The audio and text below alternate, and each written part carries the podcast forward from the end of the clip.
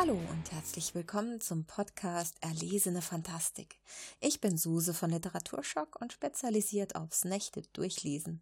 Im Podcast unterhalte ich mich einmal im Monat mit ausgewählten Gästen über die Fantastik-Bestenliste und die Perlen der Fantasy, Science Fiction und Horrorromane. Und jetzt lass uns Nächte durchlesen.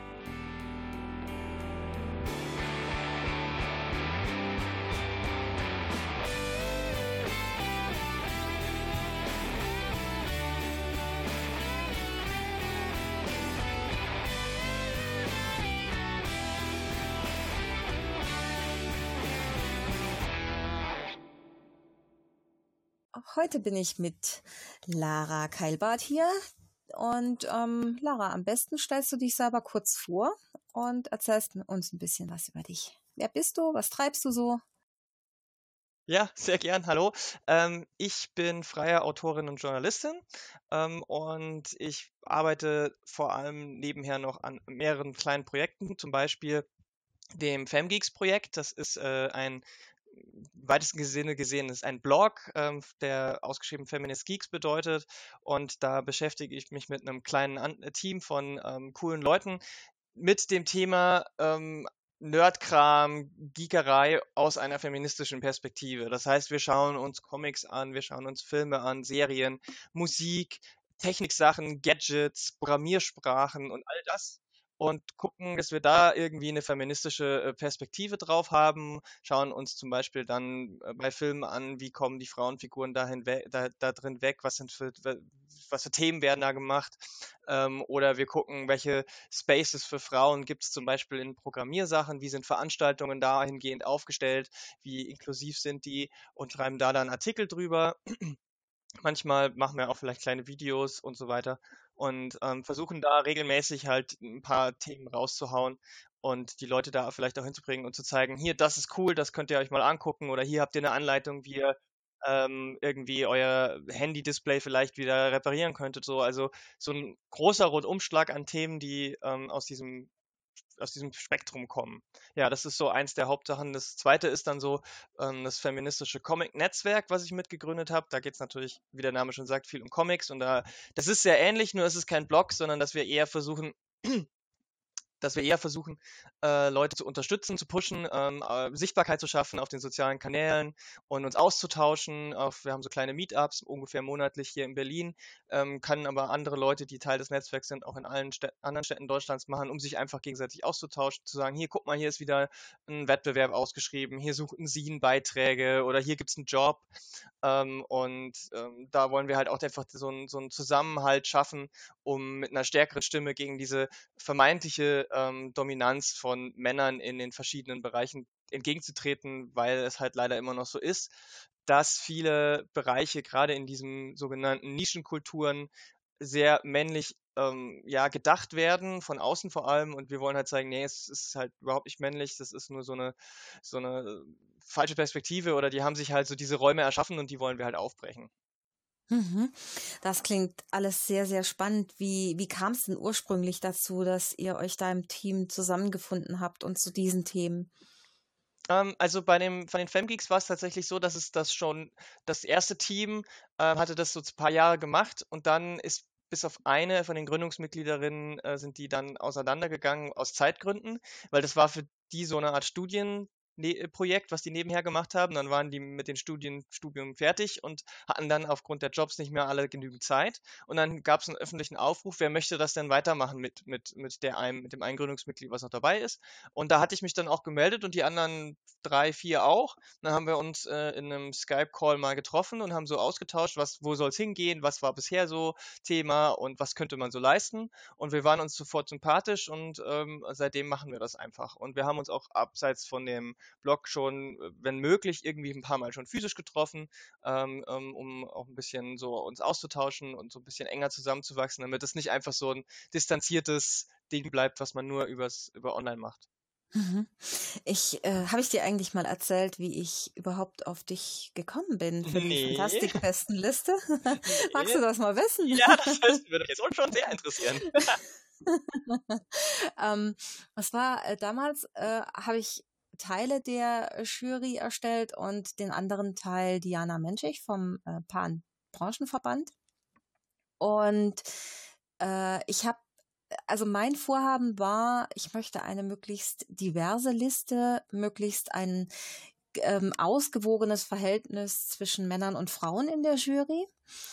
Und dann habe ich mich so im Internet umgeguckt, wer befasst sich denn sowohl mit Fantastik als auch mit Feminismus. Und da bin ich äh, sehr schnell auf Femgeeks dann gestoßen das ist ja super, dass, dass, dass, dass wir dann auch so ein bisschen eine Sichtbarkeit, sag ich mal, im Netz haben, dass man uns findet. Das ist ja bei den zahlreichen Blogs und äh, Leuten, die irgendwas starten äh, im Internet schon ein bisschen ähm, so die Gefahr, dass man da untergeht. Aber ähm, ich glaube, da haben wir auch einfach ähm, so eine gute, ein gutes Standing mittlerweile.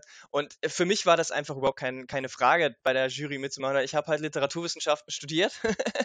also für mich war das schon, äh, ist das ist Lesen und darüber nachdenken und drüber schreiben und alles, was damit zu tun hat, äh, war und ist immer noch äh, meine große Leidenschaft und ähm, auch schon immer die fantastischen Sachen. Also äh, mit so die ersten Bücher, die ich ähm, gelesen habe, die nicht mehr so zu diesen klassischen Kinder- und Jugendbüchern gehören, äh, waren Bücher von meinem Vater, der mir Wolfgang Holbein zum Beispiel hingelegt hat. Und dann habe ich erstmal äh, ganz viele Holbein-Bücher, diese N-War-Saga ist, glaube ich, ja von ihm, wenn ich mich richtig erinnere.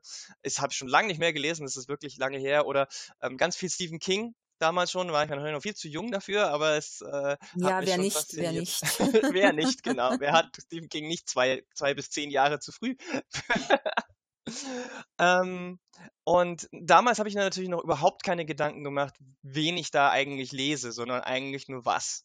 Und ähm, erst so gegen Ende meines Studiums habe ich dann so langsam, als dann auch so hm, mein, das Thema Feminismus auch über das Studium und der Austausch mit vielen Kommilitoninnen dazu kam, ähm, sich äh, so ein bisschen zu, in meine in mein Blickfenster geschoben hat, habe ich mich dann auch eher damit auseinandergesetzt, wen lese ich denn eigentlich und warum und was sind da so für Themen und wie sind die Figuren aufgebaut.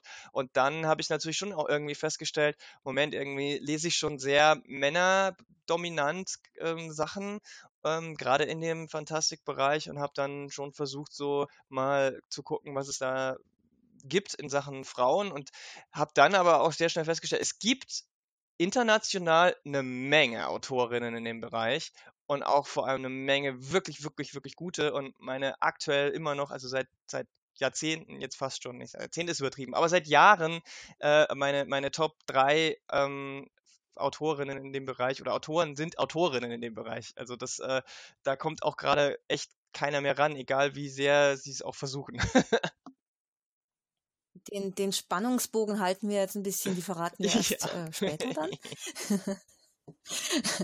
Aber äh, ich finde ich finde das ganz wichtig, äh, dass du auch erwähnst, du hast jetzt nicht, du wurdest quasi nicht mit dem äh, Feminismus geboren, sondern du musstest dir, ja, äh, manche, also manchmal habe ich den Eindruck, dass das viele erwarten, dass die äh, von Feministinnen erwarten, die waren schon immer so, aber dass man sich das auch hat erarbeiten müssen, diese Einstellung einfach durch, durch Denkmuster hinterfragen, vor allem die eigenen Denkmuster auch hinterfragen. Das sehen viele nicht. Und ich habe auch die Erfahrung gemacht, dass nicht jeder Mensch zur Selbstreflexion geeignet ist. Also es ist äh, immer, immer so eine ganz schwierige Diskussion, wo, wo ich dann ganz oft das Gefühl habe, die haben so eine innere Blockade. Sobald die sich selbst mal hinterfragen müssten, machen die dicht. Hm, ja, genau. Es ist halt, äh, ist halt immer so ein bisschen, wie kann ich mit Kritik umgehen, was meine, was meine Leidenschaft angeht. Das ist immer ein ganz großes Problem äh, in dem Bereich. Und wie kann ich auch äh, generell überhaupt äh, selbst, selbst reflektieren? Wie, wie kann ich Verhaltensweisen ändern, die ich mir eigentlich schon angeeignet habe? Und das, das, das fällt einfach vielen Menschen generell schwer. Und wenn es dann halt auch noch so, so Herzensthemen sind, dann äh, fällt es ihnen halt gleich doppelt schwer und kommen dann ganz häufig in so eine Verteidigungshaltung, ähm, obwohl gar kein richtiger Angriff, also meistens zumindest ist es ja kein offener Angriff, sondern eher so, hier guck mal, das ist eigentlich nicht ganz so cool, könnte man ja vielleicht was dran ändern. So, so ist es ja eigentlich gedacht. Es geht ja schon lange nicht mehr darum, dass man das, äh, das, also das waren so vielleicht die ersten, maximal noch die zweite Welle des Feminismus. Da gibt's ja so verschiedene historische Abstufungen. So als damals, als es hieß, können, dürfen Frauen äh, überhaupt wählen und dürfen Frauen vielleicht auch arbeiten, was sie möchten, ohne die Erlaubnis des, des Ehemanns und so weiter. Das, da waren noch richtige Kämpfe. Heutzutage sind die Kämpfe schon auch noch Kämpfe, aber die werden natürlich nicht mehr so, so, ähm, so krass geführt in dem Sinne. Ja, ja. Und oft hört man ja auch, also das ist ein Einwand, den ich hin und wieder ähm, gehört habe, beziehungsweise eine Frage, warum ich denn was gegen Männer hätte oder warum ich denn Männer so sehr hasse. ja, ach Gott. hassen wir Männer? Nee, überhaupt nicht. Ähm, ich, ich, ich, könnte jetzt diesen, diesen, diesen leicht abgewandelten Spruch bringen, äh, ich, ich, ich habe nichts gegen Männer, ich liebe Männer, ich habe ganze Aktenschränke voll. Aber ähm, es ist, ähm, alle, einige meiner besten Freunde sind Männer. ja. Also ich meine, es ist totaler Quatsch zu sagen, Leu äh, Feministinnen hassen Männer. Das ist, da, es, es geht ja nicht Feminismus heißt ja nicht Anti-Männer. Feminismus setzt sich dafür ein, dass Frauen und andere marginalisierte Gruppen, also äh, Minderheiten, ähm, dieselben Chancen und dieselbe Behandlung, die Gleichbehandlung haben, die Männer halt schon seit sehr, sehr langer Zeit als Privileg äh, genießen. Darum geht's ja eigentlich. Und nur weil halt auf, sag ich mal, äh, gesetzlicher Ebene theoretisch eine Gleichstellung vorhanden ist, heißt es noch lange nicht, dass es in der gesellschaftlichen Praxis und im Alltag also wirklich auch passiert. Und das ist leider halt auch in vielen ähm, ja, Nischengenres, in, in, in, in der Nerdkultur in, und eben auch in der Sci-Fi und Fantasy und Co. leider immer noch zu sehen. Ja, ja mich, mich hat das auch, äh, ich, ich finde das auch immer interessant, der Einwurf, wenn es um Bestenlisten oder, naja gut, Bestsellerlisten ist wieder was anderes, aber so, so Preisvergaben und solche Geschichten. Ähm, es, es wurde ja auch bei uns in der Jury immer mal wieder diskutiert, dass uns oder also mir sind zu wenige Frauen auf der Bestenliste, zu wenig Autorinnen. Wir hatten jetzt äh, immer eigentlich Frauen drin. In der letzten war, glaube ich, nur ein, eine drin. Ähm, manchmal sind es auch ein paar mehr. Äh, es, es mangelt ja nicht an schreibenden Frauen. Daran kann es also nicht liegen. Und wir haben eine sehr gut ausgewogene Jury. Daran kann es eigentlich auch nicht liegen, dass jetzt äh, Frauen mehr Männer nominieren oder mehr Frauen was, was glaubst du? Ich kann es nicht so richtig greifen. Woran könnte das liegen, dass jetzt doch so wenige Frauen auf dieser Liste landen? Also, das hat definitiv mehrere Gründe und ich bin natürlich jetzt nicht die Person, die alles weiß und auch da, da sehe ich es ähnlich wie du, es ist ein bisschen schwierig zu greifen, aber man kann, wenn man so, hm, sage ich mal, vergleichsweise auch auf die anderen Sachen schaut und Bereiche guckt, wo es ähnlich ist, hm, sei es bei Filmen, sei es bei ähm, Videospielen oder Comics und so, es hat zum einen, und das ist schon ein großer Faktor, ganz stark mit, damit zu tun, was wird vermarktet, was wird beworben ähm, und wo, wie kommt es wo an. Also ich habe, ich glaube, es ist immer noch schon so, dass dass man eher Bücher von Männern irgendwie mitbekommt, sei es, dass ähm, auf ähm, im Internet auf Foren dann vielleicht eher äh, Männer gelesen werden und dann wieder weiter, also das sind so Schneeballeffekte sind, dass man das, ähm, das eben nicht so durchkommt. Es kann auch sein, dass vielleicht ähm, Frauen, die ähm, schreiben, sich auch nicht so hervortun. Das ist bei anderen Sachen auch so, dass die dann sagen, okay, ich, ich, ich äh, dränge mich jetzt auch nicht so die, an die Öffentlichkeit oder versuche überall mein Buch irgendwie zu bewerben. Das kann natürlich auch damit zu tun haben. Und es ist natürlich schon so, dass diese, dass alles, was schon da ist, also das System, was bisher da war, wenn, wenn du halt seit ich meine, wie lange gibt es den deutschen Büchermarkt in der Form, wie er heute so ist, mit Verlagen und Marketingagenturen und Büchermessen? Ähm, die haben halt, als sie angefangen haben, gab's, waren halt viel mehr Männer da, weil es äh, für Frauen der Beruf vielleicht noch nicht so da war. Und dann sich als Frau durchzusetzen, ist extrem schwer. Also ich glaube, auch das ähm, spielt da mit rein. Und die eigenen Vorlieben zu hinterfragen, ist dann das Zweite, glaube ich. Also wie gesagt, ich habe ja auch am Anfang sehr viele Männer gelesen und fast keine Frauen, gerade eben in der Fantastik. Und habe dann aktiv halt auch danach suchen müssen, ähm, das zu, zu ändern und an, also daran arbeiten müssen und nach Leuten suchen müssen, damit das anders war. Und ich kann mir halt vorstellen, ich möchte jetzt, das ist keine böswillige Kritik oder keine Anfeindungen an unsere Kolleginnen und Kollegen aus der Jury, sondern es ist halt einfach so eine Gewohnheit, dass man vielleicht einfach sagt, okay, hier diese drei Namen, die kenne ich schon oder hier ähm, äh, gucke ich jetzt halt mal nicht drauf, ähm, dass das einfach so unbewusst auch passiert, weil, weil das wurde, das ist halt so eine im Anführungsstrichen anerzogene Sache so diese Filter. Man braucht ja Filter. Es kommen ja so viele Bücher raus. Und dann wird ja auch, ähm, ähm, man muss ja dann, ich habe jetzt, ich war ja jetzt auch auf der Leipziger Buchmesse für einen Tag, du, du hast ja den Überblick gar nicht. Also wie, wie filterst du dann? Und dann hast du halt Muster, die du halt vielleicht so dir antrainiert hast, die dann möglicherweise eher Männer begünstigen. Könnte ich mir vorstellen. Ähm, ich auch der dass gerade gute Literaturkritik äh, sich dadurch auszeichnet, dass man eben auch aus den eigenen Gewohnheiten rausbricht und sich aktiv auf die Suche macht nach geeigneter Literatur, die möglichst divers ist und möglichst viele ähm, ja auch Nischen abdeckt. Ne?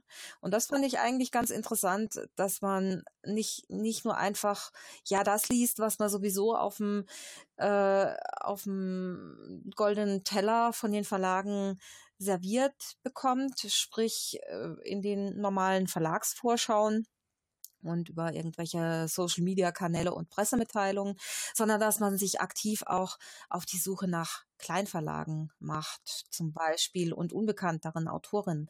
Ich habe das jetzt auf der Buchmesse für die Horrorliteratur durchgespielt und habe da tatsächlich mich ausschließlich bei kleineren Verlagen umgeschaut und auch da gezielt die Leute gefragt, habt ihr denn Tipps? Und da wir haben vorher gemeckert und gejammert, ah, es gibt nicht so viel gute Horrorliteratur, interessante Horrorliteratur. Ich habe so viele Buchtipps mitgenommen. Ähm, und ich bin mir absolut sicher, dass es bei, bei äh, feministischer Literatur, äh, Science Fiction oder Fantastik von Frauen genauso ist. Ja, absolut, absolut. Ähm, also ich möchte da gerne im Anschluss an diese Sendung, hätte ich gerne deine Liste, weil ich tatsächlich schon lange kein gutes Horrorbuch mehr gelesen habe. Ähm, und die, die ich gelesen habe, sind dann meistens eher so kürzere Novellas oder Kurzgeschichtensammlungen. Und ähm, ich würde echt mal gerne wieder einen richtig guten Horrorroman lesen, der auch was so ein fantastisches Element hat und kein ähm, Horror-Slasher ist mit irgendwelchen Serienmördern. Ähm, und ja, ich meine, es muss ja nicht immer explizit direkt feministische Literatur sein. Es würde mir ja schon reichen, wenn es von einer Frau geschrieben würde. Ähm, ähm, nicht jedes Frau, nicht jede Autorin ist ja automatisch ähm, feministisch und auch die schreibt manchmal ganz schön Scheiß. aber aber ähm, es sind halt einfach andere andere Geschichten, andere Herangehensweise in der Regel, als ähm, immer nur eine Perspektive von Männern zu haben. Und das Ding ist halt auch, es ist ja auch die, die, die, die, ich sag mal, die Blase, mit der man sich umgibt, von Freunden. Ne? Also man guckt ja auch, man spricht mit Leuten und dann sagt meine Freundin X, ja, ich habe ja dieses tolle Buch gelesen von der und der äh, äh, Autorin. Und bei manchen ist es halt so, dass man dann halt in einem Freundeskreis vielleicht ist, wo irgendwie kaum Frauen drin vorkommen als Autorin und dann hast du auch da keine, keinen neuen Input von, von, von Leuten, die du noch nicht kennst, weil so ist es ja. Du lernst ja häufig völlig neue Sachen kennen, wenn du mit, dich mit Freundinnen austauschst oder so. Ähm, und was ich halt noch mache, ich nutze diese Plattform Goodreads. Ich weiß nicht, ob du die kennst. Ähm, für die, die es nicht kennen, das ist goodreads.com. Das ist eine kostenlose Website, kann man sich registrieren und es funktioniert ähm, so, dass du Bücher, die du liest, kannst du dort eintragen ähm, über ISBN oder du suchst nach dem Titel und dann kannst du ähm, am Ende, wenn du es gelesen hast, kannst du es bewerten, kannst auch eine kleine, ähm, einen kleinen Text dazu schreiben und du kannst dort Freunde haben, also die das auch so machen, die sie auch registriert haben. Und dann kriegst du, wenn du möchtest, Updates von das, von dem, was die anderen Leute gelesen haben und wie sie es bewertet haben. Und ähm, da habe ich mich jetzt zum Beispiel mit Leuten so ein bisschen verbunden, die ich überhaupt nicht kenne, die teilweise von völlig anderen Kontinenten kommen. Und wenn ich dann sehe, die haben irgendwas gut bewertet oder so, dann gucke ich mir das an. Und das sind zu 100% Sachen, die ich sonst nie entdeckt hätte. Ja, und, und was auch toll bei Goodreads ist, die haben diese fantastischen Bücherlisten. Und da gibt's äh, gerade in der Hinsicht auch ähm, Bücherlisten zum äh, Bechteltest. Also Fantasy-Literatur, die den Bechteltest bestanden haben. Können wir, können wir auch später dann verlinken in den äh, Show Notes. Das finde ich ja, finde ich ja auch tatsächlich, ähm, also das ist bei Filmen ja eigentlich schon immer ein bisschen absurd, dass es immer noch so, so viele Filme gibt, die den Bechteltest nicht bestehen.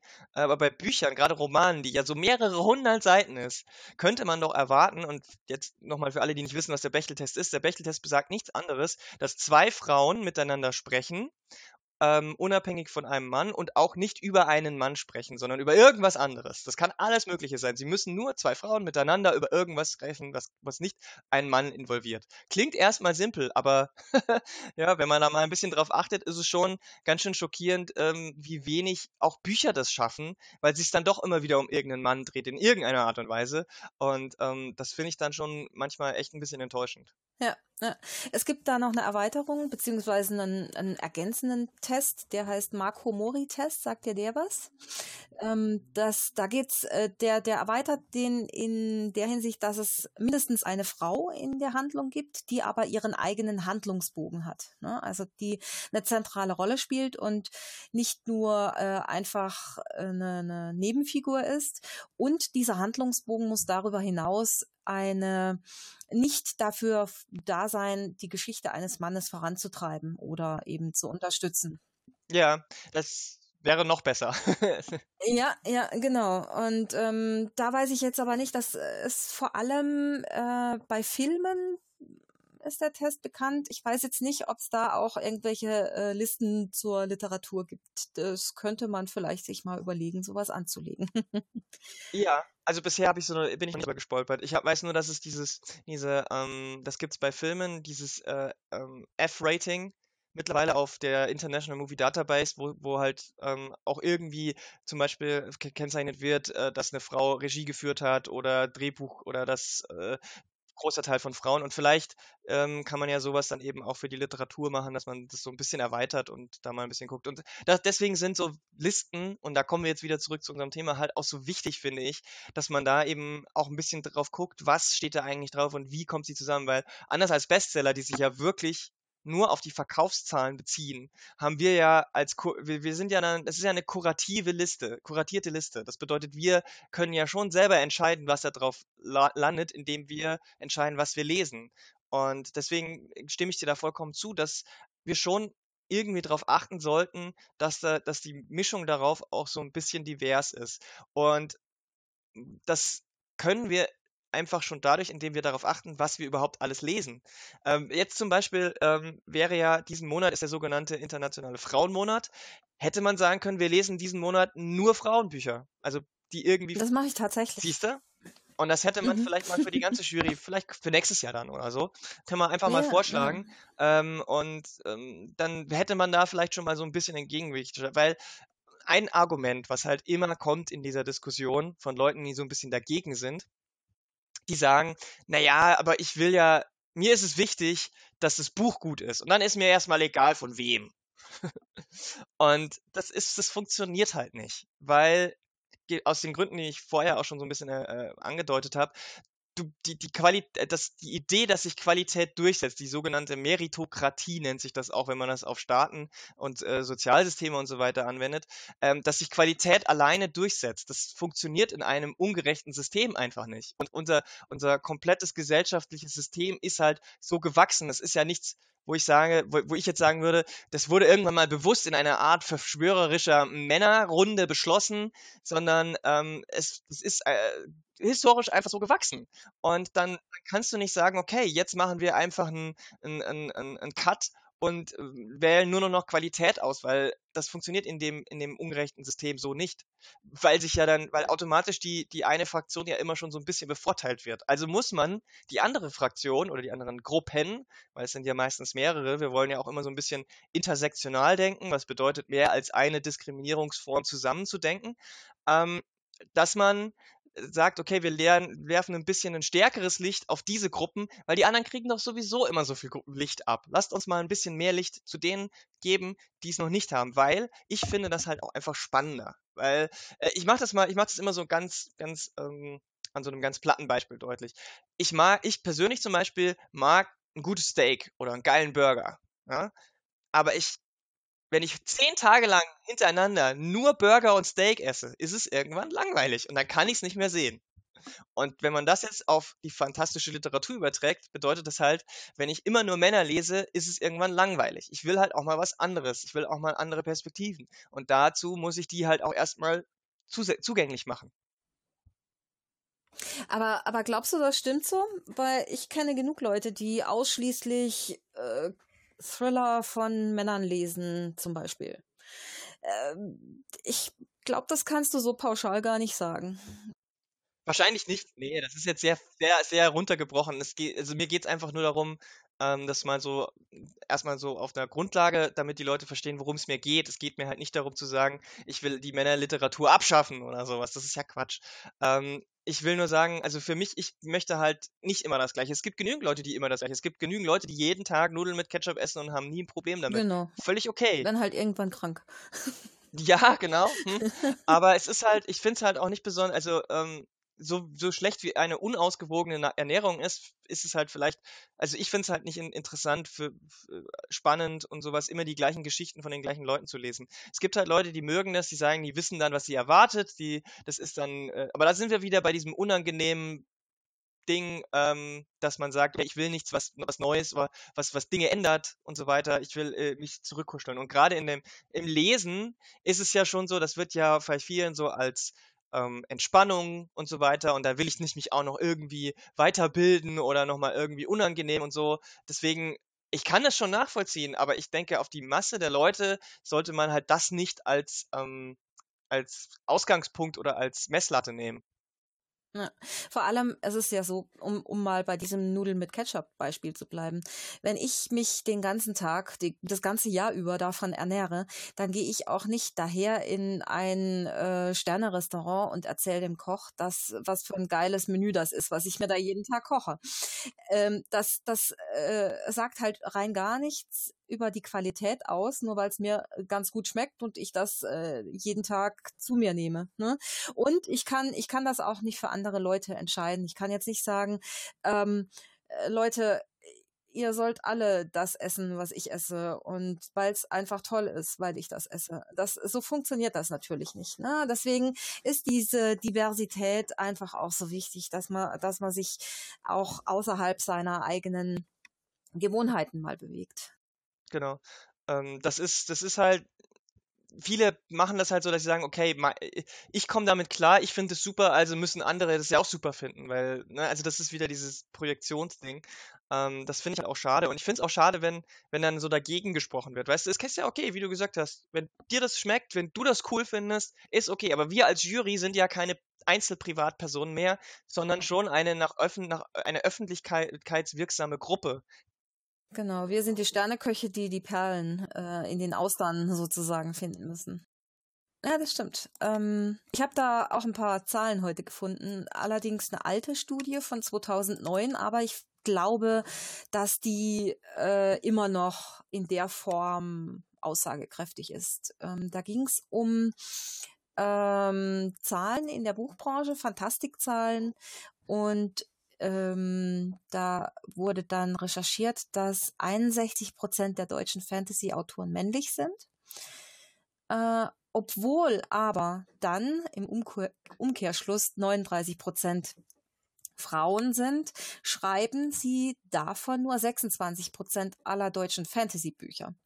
Das bedeutet, dass äh, wenn, wenn da jetzt ein, keine Ahnung, ein Andreas Eschbach, Kai Meier und ein Wolfgang Hohlbein die sorgen schon mal für, äh, sag ich jetzt mal, 70 Prozent des deutschen Fantastikmarktes. Ne? Also das ist, ne? Und dann, dann schreiben halt Frauen noch mal weniger. Hm, genau, weil da haben wir natürlich auch wieder das, das, äh, die Herausforderung mit der Repräsentation. Auch das ist, ist ein Punkt, den es äh, in jedem Bereich wieder gibt. Ähm, du bringst halt Frauen auch nicht unbedingt dazu, den äh, im, im Fantastikbereich zu schreiben, wenn es dort irgendwie immer nur sichtbare Männer gibt, weil äh, das äh, ist halt einfach so, du willst halt schon auch ein bisschen sehen, äh, brauchst eine Identifikationsfigur und musst, äh, fühlst, man fühlt sich dann auch nicht so wohl, wenn es halt auch so ein Männerclub ist, sage ich mal. Ist jetzt alles sehr runtergebrochen natürlich. Ähm, und in diesen Studien wird es ja auch ein bisschen aufgedröselt und so. Also, aber es ist genau das. Also wenn halt wenn halt ähm, ähm, nicht genügend Leute dann auch auf den Bestsellerlisten stehen oder im, der, im Öffentlichkeitslicht, ähm, ähm dann ist es genau das, dass die Leute dann sagen, ja, dann guck, dann schreibe ich halt vielleicht lieber ein anderes Genre oder mach halt was anderes in dem, in dem Fantastikbereich als Romane schreiben. Was ich halt super schade finde. Ja, äh, die haben auch Stichproben in Buchhandlungen gemacht und 2009 sah das dann so aus, dass die äh, insgesamt hatten die 152 deutsche Fantasy-Autoren und Autorinnen gezählt und in den Buchhandlungen von denen waren 17 Prozent vertreten. Also 20 deutsche Fantasy-Autoren und sechs Autorinnen. Ja, was weiß ich gar nicht, ob ich da noch viel zu sagen muss, ehrlich gesagt. es, äh, auch, die haben dann auch in Wikipedia und in der Fantastic Couch nachgeschaut. Äh, da sind, da sieht das ähnlich aus. Also sehr wenige Frauen vertreten. Und im internationalen äh, Aspekt sind es, glaube ich, noch mal weniger gewesen. Also äh, so viel zur Repräsentation von, von den Frauen. Ne? Wenn, wenn niemand weiß, dass es Frauen gibt, die gute Fantastik schreiben, dann werden die, das ist so ein Teufelskreis. Ne? Frauen werden nicht verlegt, weil sie nicht gekauft werden. Sie werden nicht gekauft, weil sie nicht präsentiert werden. Das ist äh, so, ein, so ein Teufelskreis. Ne? Den, den gilt es zu durchbrechen, genau. Ganz genau. Und nichts anderes, um nichts anderes geht es uns ja. Also ähm, das Witzige ist ja, dass eigentlich diese, diese, diese feministischen ähm, Anstrengungen, wenn sie Erfolg hätten, einen Gewinn für alle darstellen würden, weil eigentlich nur ein Mehr an Cooles dazukommt und, und äh, nicht, äh, die anderen gibt es ja trotzdem noch. Genau, eben. Äh, und vor allem, da, so ein Hauptargument ist ja auch immer, ja, warum soll ich denn jetzt eine Frau da reinpushen, wenn mir das Buch nicht gefällt? Darum geht's ja gar nicht. Ich, ich werde eine Frau, wenn ich die lese und ich finde das Buch scheiße, dann gebe ich dem natürlich auch keine, keine Punkte in der Jury. Dann fliegt das auch direkt von meiner Leseliste runter. Frauen können ja trotzdem scheiße schreiben. Darum geht's ja auch nicht. Ne? Äh, auch das ist Feminismus, Gleichberechtigung. Mehr Scheiße für ja, alle. Also, ne? Gut, ja, so kann man es genau, so kann man es eigentlich auch. Mehr Scheiße für alle ist eigentlich auch ähm, ein guter Wahlspruch. Ich, den merke ich mir mal, dann mache ich mir mal auf den Button. Dann mache ich mal einen Button mehr.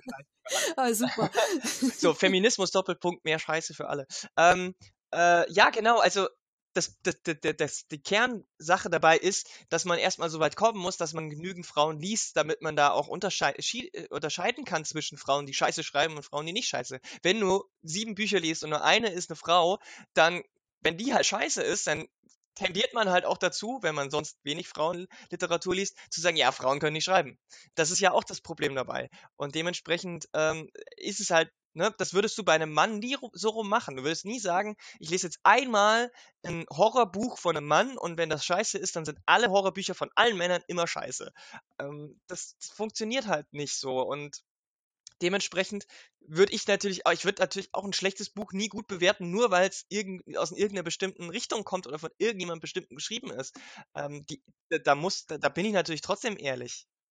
Ja, eben, eben. Und, und auch das ist Teil der Juryarbeit, da ehrlich zu sein und, und da, wie gesagt, die Perlen rauszufinden. Natürlich geschlechtsunabhängig, aber man sollte trotzdem nach den Perlen erstmal suchen und ähm, die hat man halt nicht so leicht auf dem Schirm dann. Ja, und ich denke halt, wenn, wenn wir halt jetzt über sowas wie Fantasy und Science Fiction reden, ne, das sind eigentlich eigentlich sind das ja, äh, auch ein bisschen so auf, die, auf den Inhalt bezogen, sind das ja die Genres, wo man, wo man am freizügigsten und ähm, ähm, egalitärsten schreiben kann. Weil es ja nicht in der Realität spielt. das heißt, du, du, du kannst, also das ist ja zum Beispiel das, was, was viele Cyberpunk-Geschichten machen, dass äh, in den Welten Geschlecht eigentlich keine Rolle mehr spielt. Äh, weil sowieso alle irgendwo vernetzt sind und ähm, das jeder kann sein, was und wer er will. Ähm, und ich verstehe halt nicht, dass sich das dann nicht rückkoppelt auf die Leute, die es dann auch schreiben, wo man das dann auch sagen könnte. Also ich meine, die Leute, die, die sich diese Geschichten ausdenken, dass die dann nicht die Selbstreflexion haben und sagen, Moment mal, Moment mal. also äh, das, das finde ich auch immer so irgendwie so seltsam. Ja. Ja, das, das, äh, das stimmt. Wie, wie sieht denn deine Erfahrung aus mit den Buchhandlungen? Äh, können die denn wenigstens irgendwelche Fantastik von Frauen empfehlen? Also ich war, also es ist, man muss natürlich auch unterscheiden, in was für Buchhandlungen äh, man da reingeht. Also es, ich, ich wohne ja hier in Berlin, da ist natürlich mannigfaltig viel an Buchhandlungen zu bieten und es gibt hier einen großen Laden, der heißt Other World. Irgendwas mit Otherland. Other, Otherland. Ja, ich mhm. verbringe es immer durcheinander. Otherland. Und da bin ich, das war ungefähr vor einem Jahr, vielleicht auch eineinhalb oder so, bin ich mal reingegangen und habe gesagt, so, Leute, ich will jetzt mal deutsche, Deutsch, also Science Fiction aus Deutschland von Frauen geschrieben.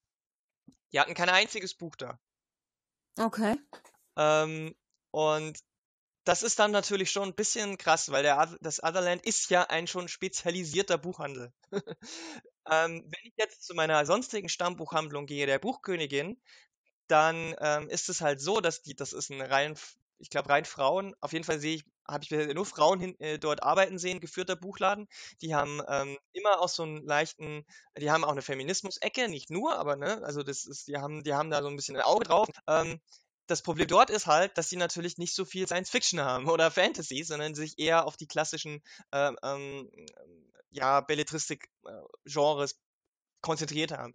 Wenn ich aber dorthin gehe und mir was bestelle, dann kriege ich das von denen. Aber ich muss halt aktiv dahin gehen und dann bestellen mir das. Aber empfehlen können die mir zum Beispiel halt auch eher nix, weil die dann halt eher die klassischen äh, Romane und Dramen und so weiter lesen, so äh, politische Sachen. Also wenn irgendjemand mir in Berlin so einen Laden empfehlen kann, der mir, der mir da weiterhilft, gerne. ähm, aber ich bin bisher leider da auf noch nicht so viel Gutes gestoßen. Mhm. Wobei ich auch sagen muss, äh, äh, Fantastik von Autorinnen ist schon wirklich auch ein, eine knifflige Sache, da was zu finden. Ähm, ich habe jetzt mal unsere Fantastik-Bestenliste so ein bisschen durchgeschaut. Wir hatten da auch deutsche Autorinnen drauf, aber tatsächlich, soweit ich das sehe, waren das jeweils zwei Self-Publisherinnen. Wir hatten internationale Autorinnen auch drauf, ja, aber deutsche Fantastikautorinnen hatten wir tatsächlich nur aus dem Self-Publishing-Bereich. Ähm, das war die Madeleine Pulczyk und Moment, ich glaube, nee, das stimmt nicht. Die Elia Brandt, die ist in einem Kleinverlag, soweit ich weiß. Genau, die ist, war Manticore Verlag, genau. Ähm, aber äh, das ist eigentlich schon ein Armutszeugnis, dass die Großverlage so wenig Frauen dann auch rausbringen. Fantastische Frauen, oder? Dass sie es nicht mal probieren, finde ich halt. Äh, was ich halt auch nicht verstehe, ähm, weil international, gerade im englischsprachigen Bereich, sind die ja durchaus ganz schön vertreten. In den letzten Jahren sogar noch viel stärker als zuvor. Also ich verstehe nicht, warum sich die deutschen Verlage da kein Beispiel dran nehmen. Also wenigstens jetzt so, so seit zwei, drei Jahren. Ich meine, ähm, Ursula K. Le Guin zum Beispiel hat ja an den, hat ja ein große Literaturpreise bekommen, ähm, ist ja jetzt leider vor kurzem verstorben, aber die ist ja eine der, der, der größten, die auch immer wieder, Margaret Atwood gerade äh, auch wieder sehr im Gespräch, weil ihre, ähm, weil, weil, weil Dinge äh, verfilmt und in, in Serienformat gepresst werden.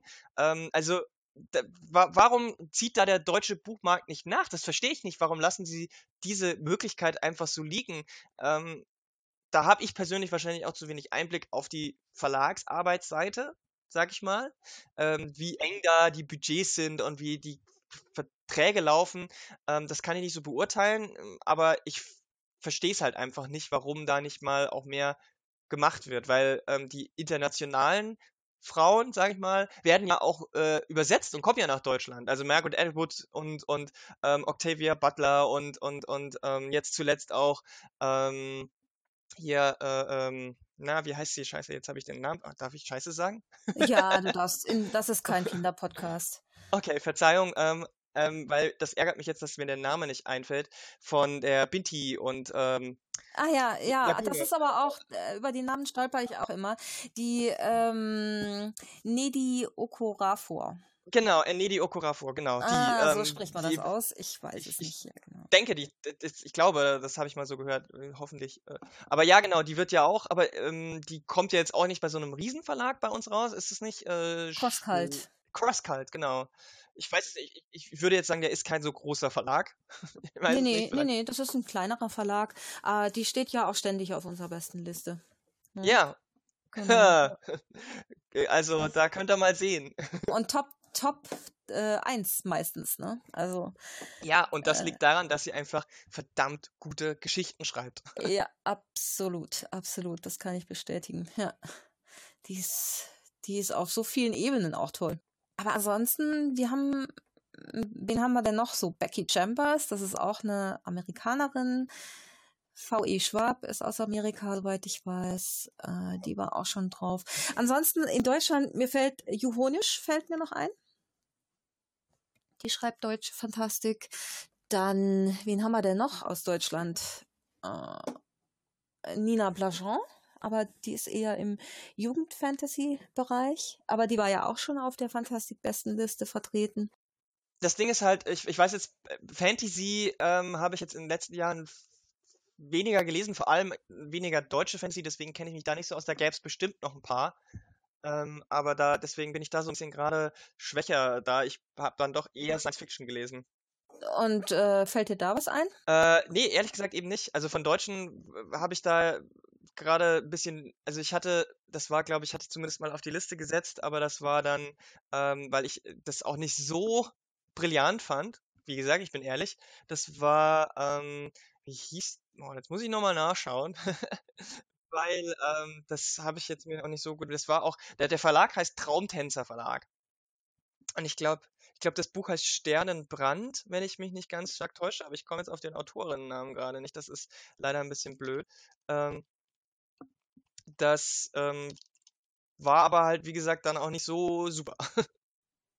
Ja, ja. Äh, wobei man ja auch sagen muss, mit Frankenstein äh, war ja eine der, gut, das ist jetzt keine deutsche Autorin, aber äh, eine Horrorautorin, ähm, eine der ersten. Ja, Mary Shelley ist definitiv, die hat, die hat, die hat ja, die hat das, hat ja das Monster-Genre geprägt wie kaum eine andere und das waren ja noch zu Zeiten, als äh, das noch überhaupt nicht äh, äh irgendwie, dass da war Schriftstellerin da sein generell schon äh, ungewöhnlich in dem Ausmaß, in dem sie es war und dann auch noch so eine so eine ähm, Geschichte und so stilprägend. Also ähm, klar, eben. Also es ist ja nicht so, dass es das jetzt erst neu gibt, dass es jetzt ein Trend ist oder so. Aber ähm, wie halt in vielen, in vielen Bereichen wurden Frauen dann halt auch gerne wieder mal zurückgedrängt und haben, es wurde dann gesellschaftlich nicht mehr ähm, so angesehen, die Rollen waren halt dann klar gesteckt und so und dementsprechend kam dann halt vielleicht auch nicht so viel durch oder nach.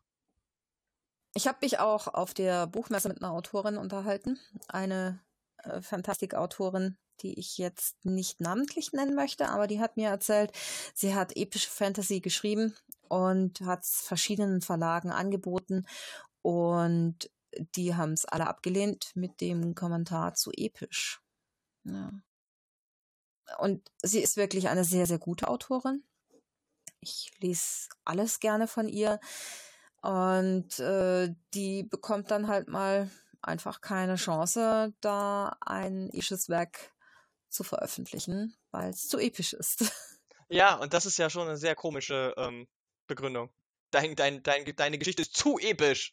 Das ist zu, zu krass, zu gut, zu groß. Ich möchte mal sehen, welcher Mann das zu, zu hören bekommt. Hat irgendjemand zu äh, J.R.R. Martin mal gesagt, George R.R. Martin, Entschuldigung, äh, gesagt, also ihre Geschichte ist ja spannend, aber die ist mir zu episch. möchte ich mal, möchte ich, kann ich mir schwer vorstellen, oder?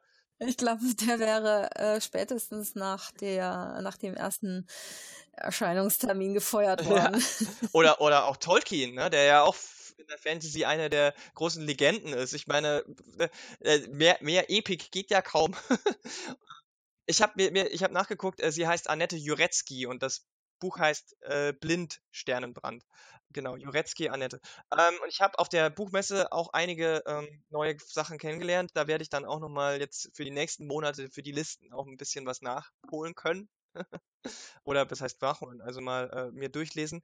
Ähm, das bedeutet halt wirklich, ist, die Leute sind da, sie werden halt, wie es dein Beispiel zeigt, auch einfach nicht ähm, so, ja, sie werden nicht so ernst genommen oder sie werden nicht in, ähm, die werden nicht angenommen von den Verlagen und dann kann es natürlich auch bei uns nicht an ankommen, weil ich meine, welche, den, wenn ich jetzt so wenn jetzt Leute in, in, in, in einen großen Buchhandel gehen, ähm, dann weiß ich nicht, so ein Hugendubel oder so, da steht wenig Selbst- oder kleinen Verlag Publishing rum, sondern eben die großen. Und dann ist es natürlich auch klar, dass sich das nicht verbreiten kann. Ansonsten, ähm, mir sind jetzt doch noch ein paar eingefallen. Lena Falkenhagen zum Beispiel, die schreibt ja auch äh, Science Fiction. Für äh, die Justifier-Reihe hat die geschrieben, genau. Und Maike Hallmann hat da auch in dem äh, Justifier geschrieben. Und es gibt natürlich auch einige äh, Periroden äh, Autorinnen, die, die gehen dann immer so ein bisschen unter, weil irgendwie ich das Gefühl habe, dass auch Periroden nicht mehr so ganz der heiße Scheiß ist, wie er mal war. Aber also es, es gibt die schreibenden Frauen. Ja, definitiv. Tja, dann muss man dagegen anlesen. ja, das ist es halt. Man muss halt schon ein bisschen aktiv sein, was das angeht. Und ähm, auch wenn wir, wenn wir jetzt in diesem Podcast jetzt nicht, ich meine, es bringt auch nichts, wenn wir jetzt 20 Namen runterrattern, weil jede, jede Frau schreibt eben, wie jeder Mann ja auch, äh, gerade in der Fantastik eigen und anders. Und deswegen kann man ja jetzt nicht sagen, äh, lest mal diese 20 Bücher von Frauen, ähm, weil die halt dann auch völlig unterschiedliche Stile haben. Ähm, ich meine, wir können, man kann überlegen, ob wir irgendwie in die Show Notes oder so äh, mal so eine kleine Liste machen. Auch hier eine Liste. ähm, äh, dann da, da schreibe ich bestimmt auch noch mal äh, vier, fünf Leute rein, die mir jetzt vielleicht spontan einfach nicht einfallen. Ja, ja, das können wir gerne machen. Wir können aber auch einfach aufrufen, äh, äh, Leute, was sind denn eure Tipps? Welche Fantastik-Autorinnen kennt ihr und schätzt ihr, äh, dass die das einfach mal in unsere Kommentare hauen? Fände ich auch mal ganz spannend. Da ist es, da sind wir wieder bei dem Punkt, ähm, Empfehlungen von Leuten, die nicht aus unserer Filterblase sind. Also völlig Neues. Äh, gerne, auf jeden Fall. Haut's her. Gerne aus Deutschland, aber gerne auch international. Alles, alles. oder auch, äh, oder ja, also ich, weil ich meine, ich, ich lese natürlich dann viel Englisch ähm, ähm, geschriebenes, weil, weil ich das halt auch im ähm, nicht übersetzten, ähm, in der nicht übersetzten Originalfassung lesen kann. Ähm, aber ich würde zum Beispiel auch gerne mal was äh, aus anderen europäischen Ländern lesen. Also ich bin mir noch sicher, es gibt ähm, spanische Science-Fiction-Autorinnen oder vielleicht auch äh, polnische oder ukrainische oder französische. Ähm, und davon habe ich halt auch keine Ahnung. Also her damit. Ja, das stimmt. Äh, Gibt es denn noch so typische Argumente gegen Feminismus? Fällt dir da noch was ein? Oder haben wir die jetzt schon alle naja, es geht halt immer, es ist diese Bevorzugung von Frauen wird dann halt immer gesagt, ja, und dann äh, müssen Männer zurückstecken. Das habe ich aber auch schon so ein bisschen angerissen. Das ist halt auch immer so ein gernes äh, Argument, dass man, dass das so ist. Und manche sagen, ja, das ist einfach nicht so ein Frauending. Das ist einfach, Men also Science Fiction kommt von Männern. Äh, Frauen können nur Romantasy schreiben. Genau, genau. Es muss immer irgendwie mit Romance zu tun haben. Ähm, die Hard Sci-Fi kommt immer nur von Männern. Ähm, das sind so, so auch so Argumente. Und äh, eines der geilsten Argumente, was immer so das Totschlagargument ist, dann, daran kann man auch immer merken, dass den anderen ähm, irgendwie das, ähm, das Feuer ausgeht. Am Ende sagen die Leute dann meistens, ja, aber eigentlich ist es auch, gibt's ja Wichtigeres als das. Es gibt Wichtigeres, als Frauen in die Science Fiction zu bringen oder so. Ähm, lasst uns doch lieber die, den Krieg in Syrien beenden. Und das ist halt dann so, so diese völlige, okay. aber kommt halt auch immer wieder. Das ist ja albern. da weiß ich gar nicht, was ich dazu sagen soll. So albern ist das. Da würde ich mich, da muss ich mich umdrehen und gehen, weil ich echt, sonst kriegt der eine gelangt. wenn ich, wenn du wüsstest, wie oft ich das schon gehört habe, echt in solchen Diskussionen.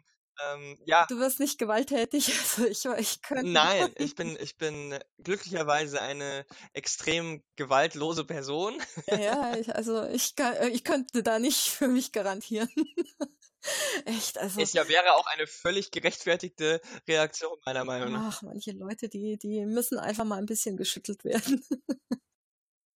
Ähm, hast du noch was, äh, ein Argument von Leuten mal gesagt bekommen, was, worüber wir noch sprechen könnten? Ja, aber äh, mir fällt jetzt gerade äh, bei Military Science Fiction so der Name ein. Jetzt muss ich doch noch mal einen Namen bringen.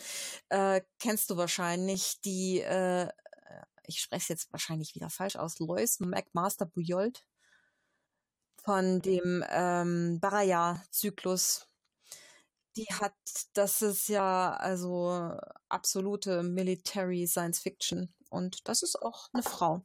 Und die hat auch äh, viele Preise sogar abgeräumt mit dem. Mhm, ja, und äh, das ist ja auch so ein, so ein äh, schönes Beispiel, dass halt äh, Frauen auch dieses Genre schreiben können. Weil ähm, auch das Militär ist ja häufig eher traditionell so eine Männersache, aber es ist halt keine Männersache. Auch das ist keine Männersache. Es gibt einfach faktisch auch keine Männersachen. Nee, nee, eben.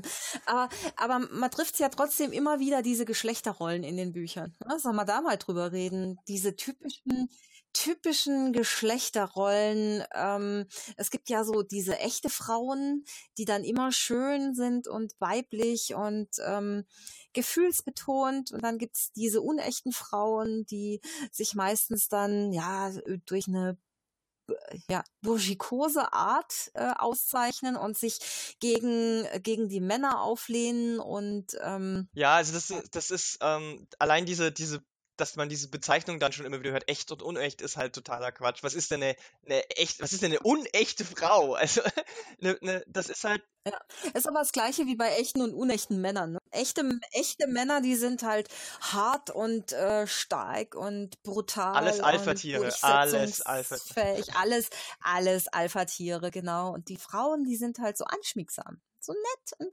süß und lassen sich gerne retten in den Büchern, äh, obwohl die anfangs sehr eigenständig immer agiert haben.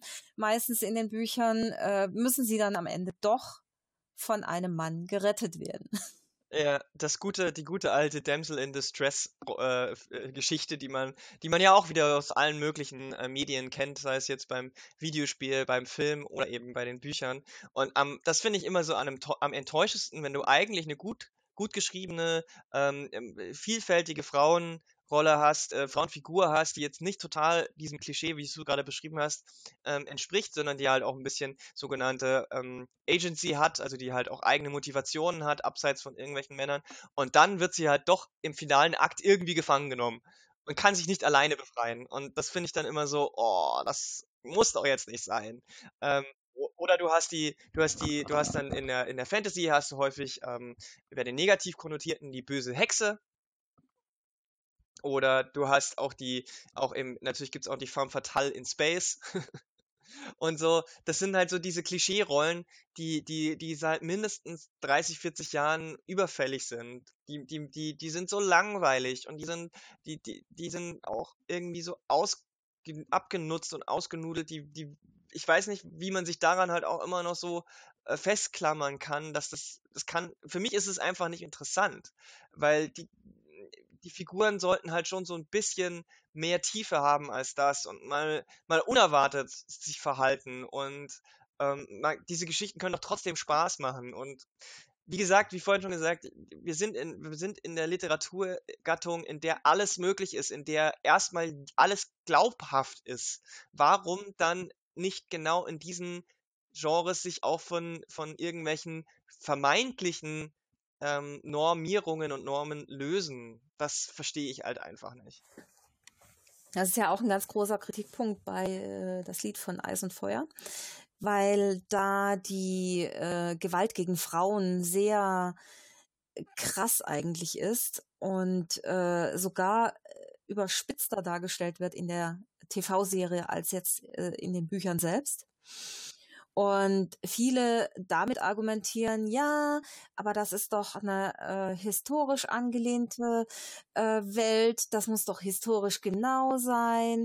Und da gab's halt dann eben viele Vergewaltigungen und brutale Männer und ähm, das finde ich dann immer so absurd, wenn man das auf einen äh, Fantasy-Roman ummünzt, weil genau wie du sagst, ne, du hast da eigentlich alle Freiheiten, du kannst diese Mittelalter-Atmosphäre so historisch genau machen, wie du genau. möchtest. Genau. Also das sind sowieso zwei völlig, völlig absurde Punkte. Der eine Punkt ist, wer war denn im Mittelalter dabei von uns? Es, es ist einfach eine Zeitperiode, da gibt es keine verlässlichen Quellen. Das sagt auch jeder Historiker, vor allem die, die sich aufs Mittelalter spezialisiert haben. Und ich hatte in meinem Studium als Nebenfach Mediavistik. Ähm, da es halt, also die Leute, die überhaupt was aufgeschrieben haben, waren Geistliche und reiche Leute, die meistens irgendwas Positives über sich haben aufschreiben lassen, damit sie in Erinnerung bleiben. Also Fürsten, die irgendwelche Heldensagen von sich haben aufschreiben lassen. Es gibt nicht so viele Aufzeichnungen über das tatsächliche alltägliche Leben. Ähm, und klar gibt es dann auch Codes und, und ähm, Versinnbildlichungen, aus denen man viel herauslesen kann, aber es bleibt eine Interpretation. Also eine, eine 100% authentische Darstellung von irgendwelcher Mittelalter-Sachen es eh nicht. Und das Zweite ist, was ich noch viel absurder finde, es gibt tatsächlich Leute, die sagen, Drachen, völlig klar. Orks, kann ich machen. Aber, aber, aber Frauen, die nicht vergewaltigt werden, unmöglich! ja, st stimmt ja.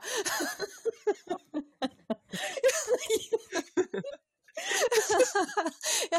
Oh Mann, die Idee, die kam mir noch gar nicht. Stimmt ja, voll. Ja, also ähm, das, das, das, das, das ist ja tatsächlich völlig absurd das ist halt so, wo ich mir denke, wie, wie, was ist da in den Köpfen so verschroben, dass, dass, dass, dass manche Dinge so, so glaubhaft sind und andere halt gar nicht. Und dementsprechend ist es halt gerade in der Fantasy auch so, weißt du, du hast, du kannst, du kannst die krasseste Magierin sein, aber wenn äh, der Typ kommt, dann zack, pum, musst du halt irgendwie leiden. Ähm, das ist, finde ich halt, hm, also das, das kann mir einfach keiner erzählen. Es ist alles ausgedacht und jeder kann sich sein Ding ausdenken, wie er will. Niemand ist gezwungen, nur weil er, weil er oder sie einen Fantasy-Roman schreibt, dann diese Stereotypen und diese Rollenklischees ähm, und diese Tropen weiterhin so zu verfassen. Und das zeigen ja auch andere, dass es anders geht. Ähm, und dementsprechend äh, mach, äh, ist es sowieso einfach nicht valide, das Argument. Ähm, und bei, bei Science Fiction finde ich es halt fast noch trauriger, weil ähm, Science Fiction ist ja schon so ein bisschen das, viele Leute entweder mal, äh, also es ist ja immer die Vorstellung, wie die Zukunft sein könnte, im Guten oder wie im Schlechten. Und ähm, dass man dann immer so diese Zukunft sich so vorstellt, aber mit diesen Einschränkungen von Geschlechterrollen von heute. Und das, ähm, also das weiß ich nicht, das finde ich halt dann auch so sehr kleingeistig gedacht einfach. Also und, und bei den, bei den Frauenrollen ist es halt so, na, du hast dann, du hast dann noch diese, diese Frauen, die eigentlich Männer im Klass, also in diesem klassischen Ansicht nicht meiner Meinung nach, sondern die Männer sind aber einen Frauenkörper in dem Sinne haben, so, so wie, wie bei dem er, äh, zweiten Alien-Film gibt's halt auch diese Marines, die dann total aufgepumpt und, und Kurzhaarschnitt und, und, und alles mit Gewalt und so lösen, aber ähm, das ist halt auch keine spannende, star vor allem keine starke Frauenrolle. Ähm, und was ich in den letzten Jahren so ein bisschen beobachte, was ich mittlerweile auch ein bisschen kritisch finde, ist die Frauenrolle, die eigentlich schon interessant ist und die sich, ähm, die auch ein bisschen abseits von diesen Klischees ist, aber die immer an einem sehr starken, meistens physischen, aber auch psychischen äh, Schaden äh, wachsen muss. Das heißt, Leute, also Frauen, die irgendwo sich im ähm, sage ich mal, im Dschungel äh, survivalmäßig durchkämpfen müssen. Und dann äh, werden sie ständig irgendwie, kriegen äh, äh, äh starke Verletzungen, müssen, müssen sich äh, über Dinge über sich ergehen lassen, die halt kein Mensch eigentlich aushält, aber sie halten es aus und deswegen sind sie die Heldin, die es am Ende auch schafft. Und dieses, dieses Frauen, die leiden müssen, um zu wachsen. Die sich, die sich beweisen müssen auch das ist so ein Thema, was ich in den letzten Jahren immer wieder mal beobachte, wo ich auch denke, das ist aber auch nicht unbedingt, finde ich. Ja, nee. Äh, aber was ist dann eigentlich eine starke weibliche Hauptfigur?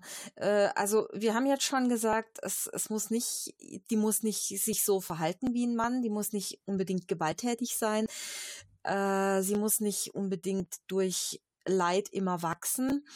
Hm, was macht denn eine, eine starke weibliche Hauptfigur für dich aus?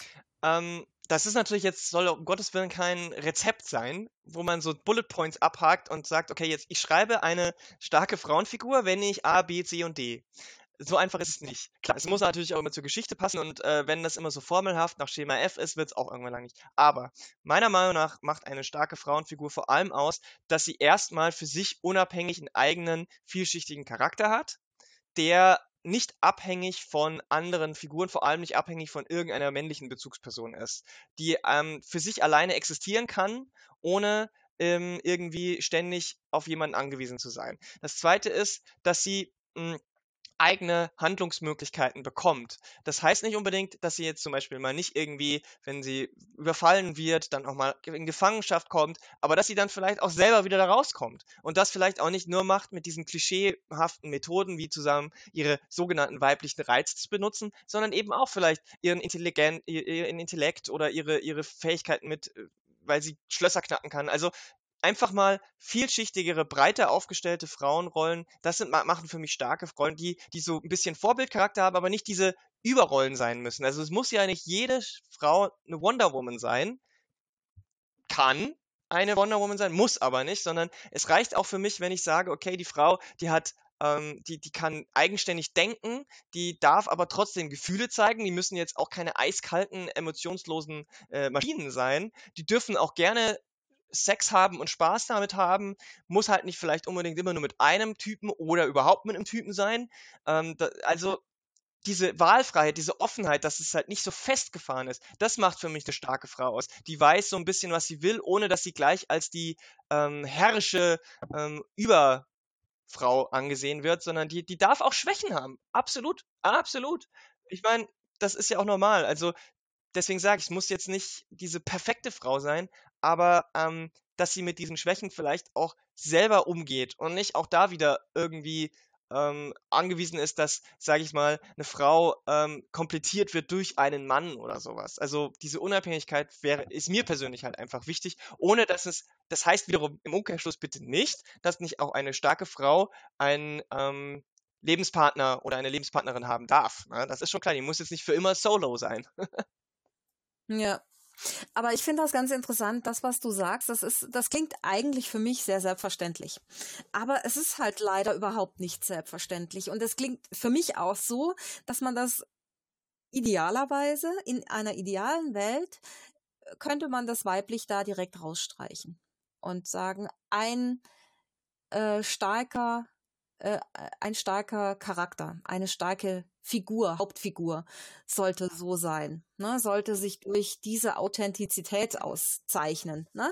Das muss man überhaupt gar nicht ähm, weiblich, männlich äh, oder geschlechtslos oder sonst irgendwie äh, äh, binäre Geschlechter, was auch immer, äh, definieren, sondern in der Idealvorstellung ist eigentlich für mich deine Beschreibung komplett übergreifend.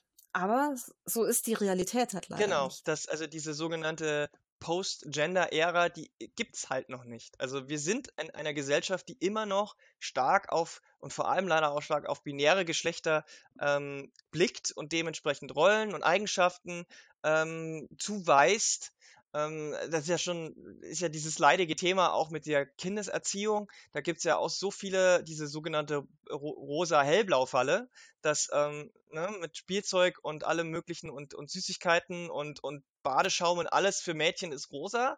Ähm, und das sind Prinzessinnen und alles, was für Jungs ist, ist hellblau und das sind Piraten und was weiß ich nicht alles ähm, und Abenteurer. Da, da fängt ja diese, diese Vorschaltung von diesen Geschlechterklischees schon an.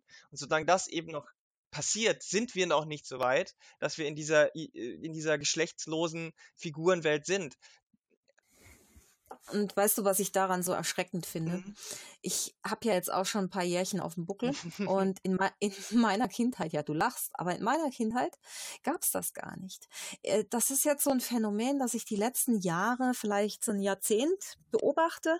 Äh, als ich klein war, also ich hatte nichts in rosa. Naja, gut, eine Tante hat mal versucht, mir ein rosa Kleid zu schenken, mhm. aber das ging sehr schief. Aber ansonsten, ich hatte überhaupt, das, da, da gab es diese Farbunterscheidung überhaupt gar nicht. Und ähm, auch diese,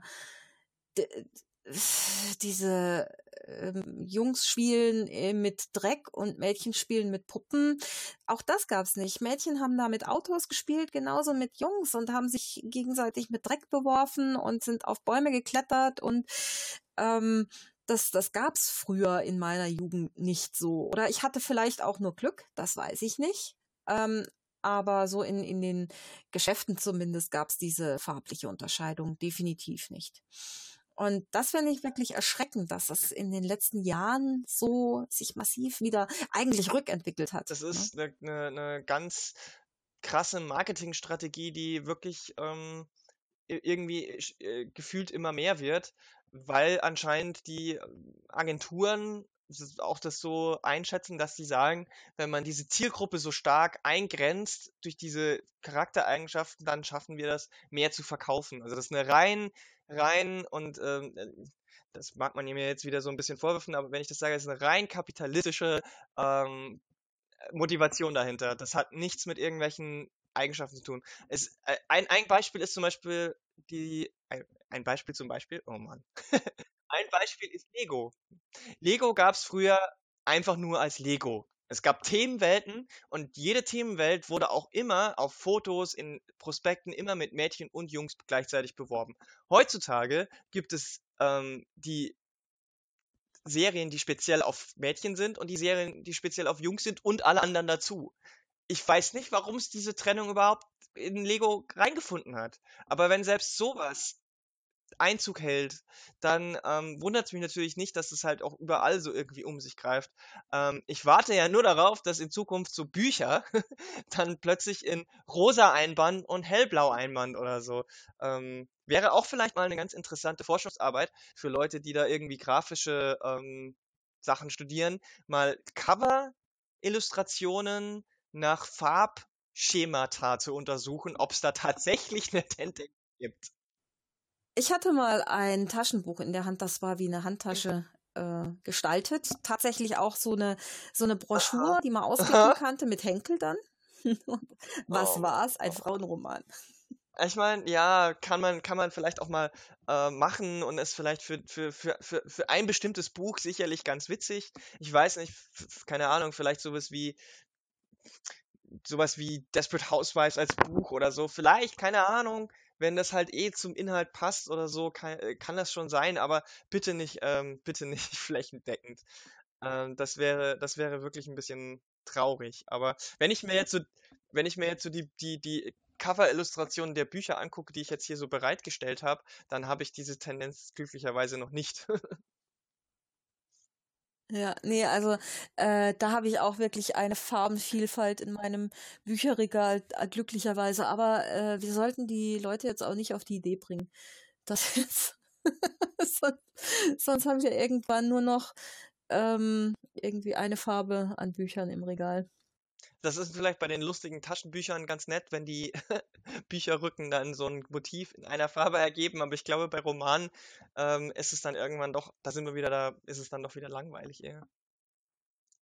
Aber ich meine, andererseits, warum machen wir uns Sorgen, wenn ich mir angucke, dass äh, es Verlagshäuser nicht schaffen, mal eine Romanreihe in denselben Formaten gleich zu bleiben zu behalten? Also, das, das, ist, das ist dann wiederum, sage ich mal, oh, wenn dann drei, drei Bücher einer Trilogie unterschiedlich groß, dick und äh, äh vom Einband auch noch verschiedenfarbig und dann ist der einmal der Autor oben auf dem Buch. Also, da mache ich mir keine Sorgen, dass das bald vereinheitlicht wird. Das stimmt. Was denkst du denn, so ein Blick in die Zukunft, wie wird sich das noch entwickeln? Ich glaube, dadurch, dass es ja eben sowas wie unser Podcast, wir sind ja jetzt nicht die Einzigen, die darüber sprechen, wir sind auch die Einzigen, die darüber nachdenken. Und ähm, ich bin da schon sehr hoffnungsvoll, dass sich das ähm, schon noch ein bisschen verbessert, auch in den nächsten Jahren vielleicht, dass eben vielleicht doch diese internationale Welle hier rüber schwappt in den deutschen Buchmarkt und ähm, vielleicht können wir mit unserer Liste ja auch ein bisschen eben dazu beitragen, dass Frauen als ähm, Fantastikautorinnen ähm, ein bisschen mehr Aufmerksamkeit bekommen und vielleicht spielt das wieder zurück, hat so eine Rückwirkung auf die Verlage, die sagen, Mensch, da sind jetzt so viele Frauen in dieser Fantastik-Bestenliste aufgetreten und die sind alle irgendwie nicht bei uns. Vielleicht sollten wir auch mal eine aufnehmen. Und ähm, deswegen bin ich da vorsichtig optimistisch. Es ist ein langer Weg und es ist halt, wie wir auch festgestellt haben, ermüdend, immer wieder diese Diskussionen zu führen. Aber wir müssen sie halt führen, ohne wird es nicht funktionieren. Und ich hoffe einfach, dass es eben keinen Backlash geben wird, weil wenn man Geschichte so als lange Konstante anguckt, da sind halt immer wieder mal so Ausbrüche da, aber manchmal also ich meine, wenn man es überlegt, die Stellung der Frau war in den 30ern halt auch besser als in den 50ern und dann ist sie in den 70ern, hat sie sich wieder emanzipiert.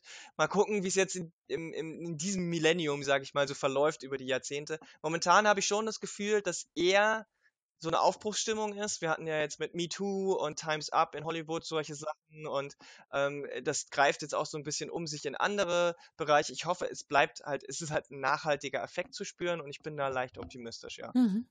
Das wäre jetzt eigentlich ein schönes Schlusswort, aber wir sollten jetzt noch ein paar Buchtipps raushauen, oder? Ja, so ja. aktuelle Bücher. Du hattest vorhin die drei Autorinnen auch erwähnt. Magst du die mal nennen? Also meine, meine drei absoluten Lieblingsautoren sind Margaret Atwood, ähm, Octavia Butler und die vorhin schon ähm, genannte äh, Okorafu. Das sind die drei, die, und da äh, kommt auch gerade, glaube ich, kaum jemand ran, aber ich gebe natürlich gerne auch neuen Leuten eine Chance. Deswegen ähm, habe ich jetzt noch außerdem auf meinem Lesestapel ähm, habe ich neben äh, Octavia Butler habe ich noch zwei Bücher von Nina Allen, L mit A geschrieben, einmal The Rift und einmal The Race. Die sind halt Englisch. Ich weiß nicht, ob es die schon in Übersetzung gibt. Ich glaube die nicht, die sind noch zu neu. Aber ich hoffe es, ähm, dass die mal kommen. Dann habe ich von ähm, Emmy Iteranta, Iteranta, das ist, glaube ich, jemand aus einem nordeuropäischen Land, die Stadt der verbotenen Träume von Susan Hill, The Traveling Bag. Das ist eher was Horrormäßiges, aber ich glaube, das ist eine Anthologie. Äh, und dann habe ich noch äh, Die Stadt des Unsterblichen von Stella Gemmel. Das ist so mein Lesestapel gerade. Naja. Ich habe tatsächlich ein paar deutsche Autorinnen auf dem Lesestapel. Ja, ja. Finde ich total klasse. Zum einen äh, Silvia Englert alias Katja Brandes. Die hat das dunkle Wort geschrieben. Das ist jetzt erst bei Knauer erschienen und mir gefällt das richtig gut. Ich weiß jetzt nicht, ob sich's auch für die besten Liste eignet, aber es ist so ein richtig schöner Schmöker zum Reinversinken mit einer spannenden Geschichte und mit, finde ich, auch starken Hauptfiguren. Mhm. Weiblichen Hauptfiguren. Es ist eine männliche Hauptfigur und zwei weibliche. Es gibt drei Mhm. Und kann ich also bisher, ich bin jetzt noch nicht so weit, 100 Seiten weit, kann ich bisher empfehlen. Das macht richtig Spaß, das zu lesen. Ansonsten habe ich noch auf dem Stapel, äh, habe ich allerdings jetzt noch nicht reingelesen, von Lisa Grimm. Das ist Jennifer Jäger. Die hat geschrieben Die Götter von Asgard. Mm, Ja, davon habe ich gehört. Äh, Genau, ein wunderschönes Cover, auch bei Knauer äh, erschienen. Und ich sehe gerade noch mal eins von Knauer. Na, Die jetzt aber. Mit den, mit den Fantastikautorinnen mal ein dickes Lob an den Knauer Verlag hier an dieser Stelle. Äh, das ist Hanna Kuhlmann, Nacht der Diebe. Das wird auch ganz gut bewertet bisher von den äh, Leserinnen und Lesern. Und was ich jetzt auch mitbekommen habe auf der Buchmesse als Tipp ist Palace of Glass, die Wächterin von C.E. Bernard. Das ist eine deutsche Autorin im Penn Haligon, Penn Haligon Verlag, genau. Das sind so die Frauen, die ich mir jetzt erstmal vorgenommen habe, die ich lesen möchte. Ich weiß jetzt nicht, ob sich da was für die Fantastik-Bestenliste eignet, aber schauen wir mal. Ich habe mir die auf jeden Fall alle jetzt gerade bei Goodreads als äh, möchte ich gerne lesen notiert. Und äh, ähm, dann äh, können wir da mal an einer anderen Stelle nochmal drüber schnacken, wie uns die einzelnen Bücher so gefallen haben. Oh, ich habe sogar noch eins, sehe ich gerade. Äh, von Daniela Winterfeld, äh, Verloren, die Kinder der Hexen, habe ich auch reingelesen, die ersten paar Seiten. Und das fängt richtig gut an. Das ist auch ein kleinerer Verlag. Äh, bei Ink Rebels, glaube ich. Ist das Amrun Verlag, genau. Ink Rebels. Und ähm, das ist auch so ein kleiner Verlag, wo man sagen muss, äh, die haben mit dem Jürgen Egelseer, der hat ja auch den Michael Marak verlegt, m, der jetzt den äh, Seraph gewonnen hat. Und der hat schon ein wirkliches Händchen für gute Literatur. Also da, der, äh, bei dem ist auch, ah, und schon fällt mir noch eine Autorin ein, die für die Fantastik-Bestenliste interessant ist. Die ist vielleicht für dich auch interessant. Ähm, Faye Hell äh, hat geschrieben Tote Götter, ein Horrorroman. Und äh, das ist ein literarischer Horrorroman. Ich glaube also, ich habe den jetzt noch nicht angefangen, aber ich glaube, das ist wirklich ein ganz heißer Kandidat für die Bestenliste. Hm, okay. Das klingt, das klingt schon gut. Ich hätte jetzt gar nicht gedacht, dass ich auf so viele komme. Siehst du mal. Ja. Es sind doch einige, ne? Es sind doch einige. Alles Deutsche. Ja, siehst du, es gibt sie. Wie gesagt, ich habe halt einfach bisher noch keine guten Empfehlungen gehabt, deswegen bin ich da jetzt sehr dankbar. Und das Gute ist ja, wenn man einmal anfängt, dann ist auch da wieder so, dann kriegst du halt vorgeschlagen, hier, das könnte auch gefallen oder ähm, die schreibt so oder so, wie ihn. Und deswegen Genau, deswegen ist es ein guter Startpunkt. Und vielleicht äh, sind ja unter den Hörerinnen und Hörern selber ähm, ähm, Leute, die aktiv schreiben wollen.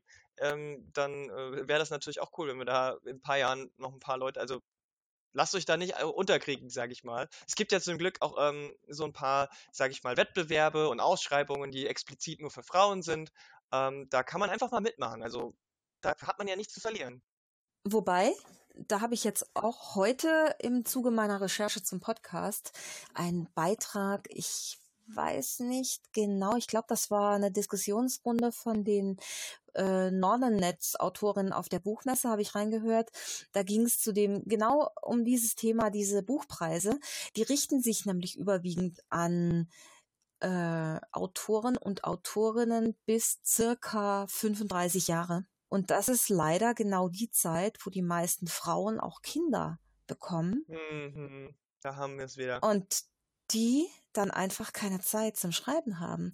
Und nach diesen äh, 35 äh, Jahren können die halt schon gar nicht mehr sich für diese Preise bewerben. Wenn, wenn dann die Kinder langsam aus dem Haus sind und die Zeit haben zum Schreiben, dann ist dieser Drops auch gelutscht. Ja, das ist halt, das ist schon wieder, da sind wir wieder bei brauchen wir jetzt am Ende des Podcasts nicht nochmal ein neues Fass aufmachen, aber das ist halt ein gesamtgesellschaftliches Problem. Das betrifft ja nicht nur ähm, Autorschaft, Autorschaft, sondern das bedeutet ja eigentlich jeder Beruf, jede, jede, jede Frau, die beruflich was machen will, ist immer, muss sich leider immer noch vor die Wahl stellen, A oder B. Werde ich schwanger, gründe ich eine Familie oder schaue ich, dass ich meine Karriere verfolge.